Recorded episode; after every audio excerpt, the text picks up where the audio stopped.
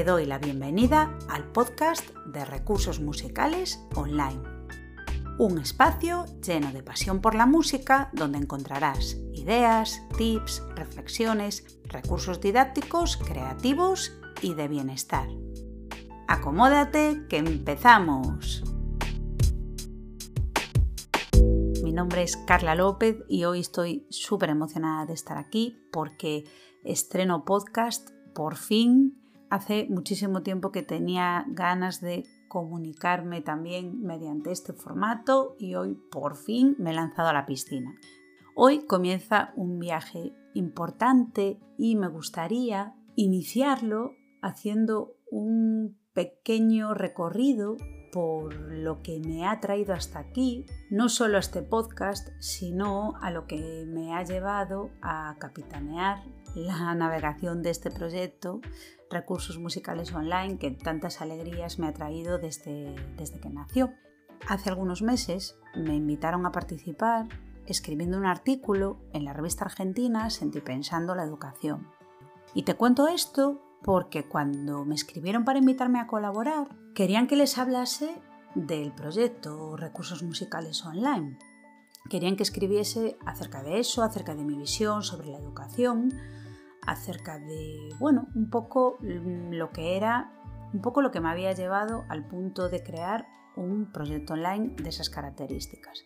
Ciertamente, cuando comencé a escribir el artículo, llegó un momento que me di cuenta de que estaba tirando de un hilo hasta tal punto que, me estaba dando cuenta de que la música siempre había sido mi leitmotiv vital, como el hilo conductor de toda mi vida. Así que con tu permiso, para estrenar hoy este podcast donde me gustaría reflejar mi propósito y donde me gustaría hablar sobre lo que me ha traído hasta aquí, mi punto de partida va a ser ese artículo que titulé Mi leitmotiv vital.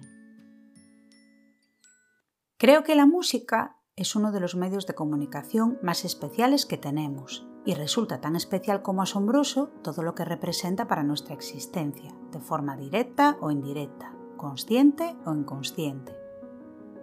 La humanidad ha crecido junto a ella y viceversa. Todavía queda mucho por investigar y descubrir en cuanto a qué contiene en su interior para producir efectos y cambios tan diferentes dependiendo de cada persona, lo cual resulta un reto fascinante. La música nos acompaña desde el inicio hasta el final de nuestra vida en multitud de formas, y lo hace de una manera profunda, íntima y extraordinaria. Yo misma he repetido infinitas veces, en clave y sin tanta clave de humor, que la música me ha salvado la vida unos cientos de miles de veces, y sigue haciéndolo. En verdad, con su ayuda, he logrado configurar, cuidar y construir mi propio camino de baldosas amarillas. Y en esto seguimos día a día. Al echar la vista atrás, siento que la música siempre ha formado parte de mi vida de un modo tan orgánico y natural, como tantas otras cosas imprescindibles que me han acompañado hasta el momento presente. En el inicio estuvo como un acompañamiento vital y más tarde también en lo académico y profesional.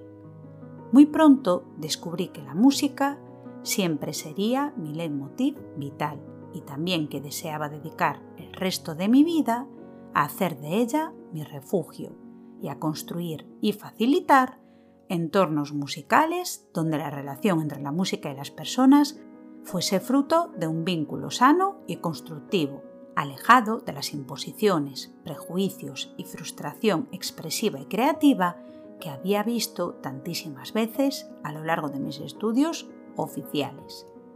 Tal vez, si pensamos rápidamente en los caminos por los que se supone que debemos transitar al dedicarnos a la música en sus múltiples facetas, podemos llegar a olvidar lo importante dejándonos seducir por lo que parece más urgente. Pero algunas preguntas importantes podrían ser, ¿qué quiero hacer yo con esto?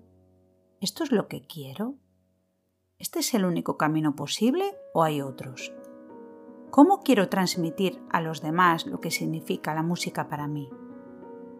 ¿Cómo quiero vivir mi propia expresividad y creatividad musical? ¿Es todo eso tan urgente como pienso?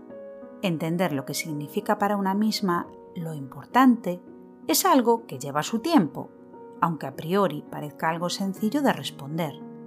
Yo había estudiado música en un conservatorio para luego encaminarme hacia el mundo de la educación musical en una universidad, lo cual, a decir verdad, fue una experiencia maravillosa. Por lo tanto, las respuestas ante dichas preguntas parecían obvias, pero no lo eran.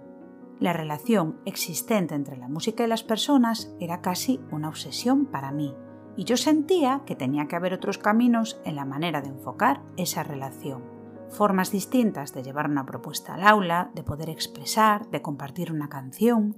La música es algo inherente al ser humano.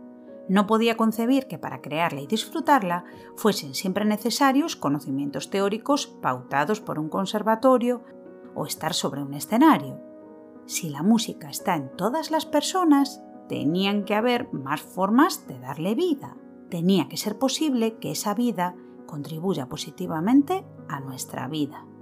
Las respuestas comenzaron a hacerse más evidentes al descubrir la musicoterapia, que me abrió un mundo de posibilidades en cuanto a la exploración de nuevas vías relacionadas con el plano musical de cada persona y las diferentes formas en las que la música puede facilitarnos la expresión de nuestro verdadero ser. Descubrir la musicoterapia marcó un antes y un después en mi relación con la música, tanto como músico como en cuanto a la visión que yo tenía acerca de la educación musical y el desarrollo del plano creativo. Los enfoques de personas como Tony Wigram, Kenneth Brustia o Mary Priestley revolucionaron tanto mi manera de trabajar como mi forma de ver el mundo. Más tarde, descubrir otras visiones como la de Arno Stern acabaría por conformar las pautas que utilizo hoy en día en mi sala de musicoterapia. Con ese descubrimiento se inicia un camino de desaprendizaje para volver a aprender todo aquello que era verdaderamente importante para mí. Durante los últimos 20 años me he dedicado plenamente a explorar, investigar, estudiar, aprender y trabajar para descubrir de diferentes maneras cómo la música puede ser un enorme facilitador de libertad expresiva. A lo largo de este tiempo he formado parte de diversos proyectos musicales, tanto propios como ajenos, trabajando en un sinfín de entornos musicales y educativos, y creado mi propio espacio de musicoterapia, que ha sido mi laboratorio creativo por casi una década. Después de tantos años desarrollando la música en ámbitos diferentes, sentí la necesidad de crear un espacio musical donde el plano físico no fuese un impedimento. Recursos Musicales Online es mi proyecto más reciente e ilusionante. Es el fruto de mi deseo de querer ir un paso más allá y hacer llegar mi pasión por la música hasta el infinito. Un portal online donde poder plasmar poco a poco distintos contenidos, herramientas, materiales, videocursos, recursos, reflexiones e ideas que puedan resultar útiles e inspiradoras. Quiero que la música siga siendo un recurso que me permita transmitir, comunicar, divulgar y contar historias sin ataduras de tiempo ni espacio.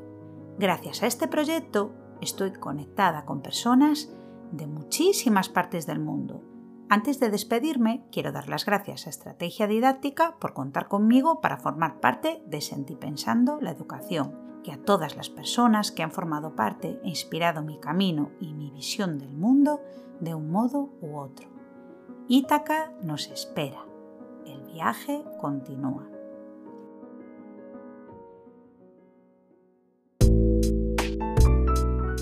Y hasta aquí el episodio de hoy. Muchísimas gracias por haberme acompañado. Si te ha gustado, puedes suscribirte, darle a me gusta, compartir y regalarnos un comentario con tu opinión y los temas que te gustaría escuchar próximamente. También puedes encontrarnos en las redes sociales. Te deseo mucha música feliz y nos vemos muy pronto.